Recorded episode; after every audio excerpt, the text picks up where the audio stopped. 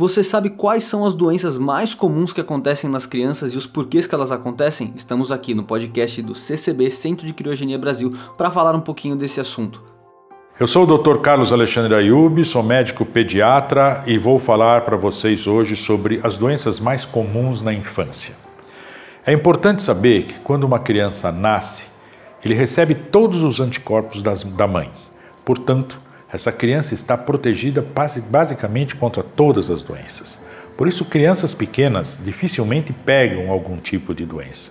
E esses anticorpos duram de 6 a 8 meses.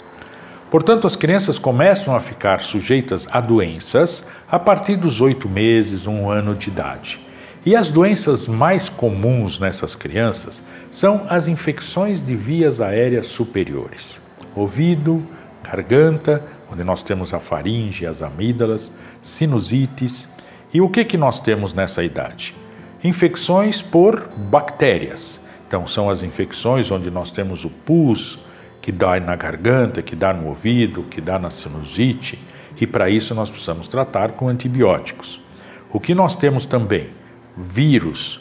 Esses vírus também atacam vias aéreas superiores e eles têm uma duração de 3 a 4 dias. Esses vírus, então, o tratamento é simplesmente com remédios uh, analgésicos que vão facilitar então o bem-estar da criança e então resolve sem precisar tra tra grandes tratamentos. Porém, para saber se isto é uma bactéria ou é um vírus, sempre é necessário levar ao pediatra. Existem também algumas viroses, como os gripes, resfriados e algumas diarreias. A principal que nós constatamos e conhecemos é o rotavírus, que inclusive existe uma vacina para isso. Os resfriados, apenas uma coriza, se trata com soro no nariz, não precisa de nenhum grande remédio, não dão febre, nada. E as gripes, sim, são um pouco mais intensas, já tem um pouco de tosse, e já pegam também o nariz e podem dar um pouquinho de febre. Mas essas doenças virais, em questão de 24, 48 horas, elas vão embora sem precisar grandes remédios. Não podemos esquecer as doenças normais de infância, cachumba, sarampo, catapora, rubéola, são doenças que até há pouco tempo davam muito. Hoje, em função das vacinas que nós temos, essas doenças praticamente não existem mais, porém, ainda podem aparecer e mesmo tomando vacina, elas aparecem, mas de uma maneira bem mais tranquila, bem mais simples e bem mais fáceis de serem tratadas e sem trazer grandes danos às crianças.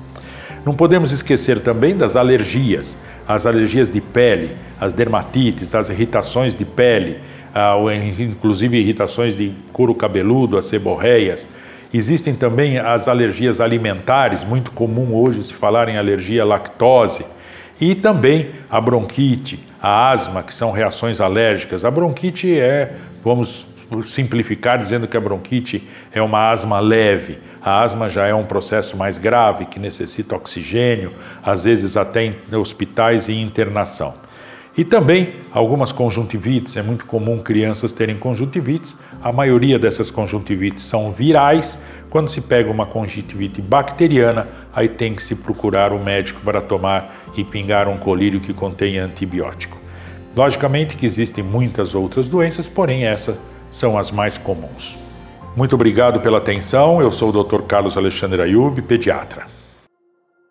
Meu nome é Carlos Alexandre Ayub, eu sou médico, fiz residência de pediatria na USP, depois montei um pronto-socorro com internações, hospital, trabalhei durante muitos anos com isso sempre tendo uma clínica e sempre tendo um respaldo e trabalhando de 14 a 18 horas por dia. Uh, há 46 anos eu me dedico a isso, ainda hoje faço isso. Tenho outras atividades dentro da medicina, tenho uma empresa de biotecnologia onde nós trabalhamos com células tronco. Continuamos firme e forte com 72 anos e ainda muito disposto para poder ajudar as mães com a nossa experiência que nós temos de toda essa idade. Hoje fica até fácil você poder resolver os problemas pela telemedicina, mas que para pediatra não se chama telemedicina. Para pediatra isso se chama atenção e tirar a tensão das mães e dos pais que às vezes por pouca coisa ficam estressados e uma palavra com o pediatra resolve muito, acalma e continuo atendendo meus clientes com muito carinho e muito prazer Espero continuar fazendo isso por um bom tempo ainda.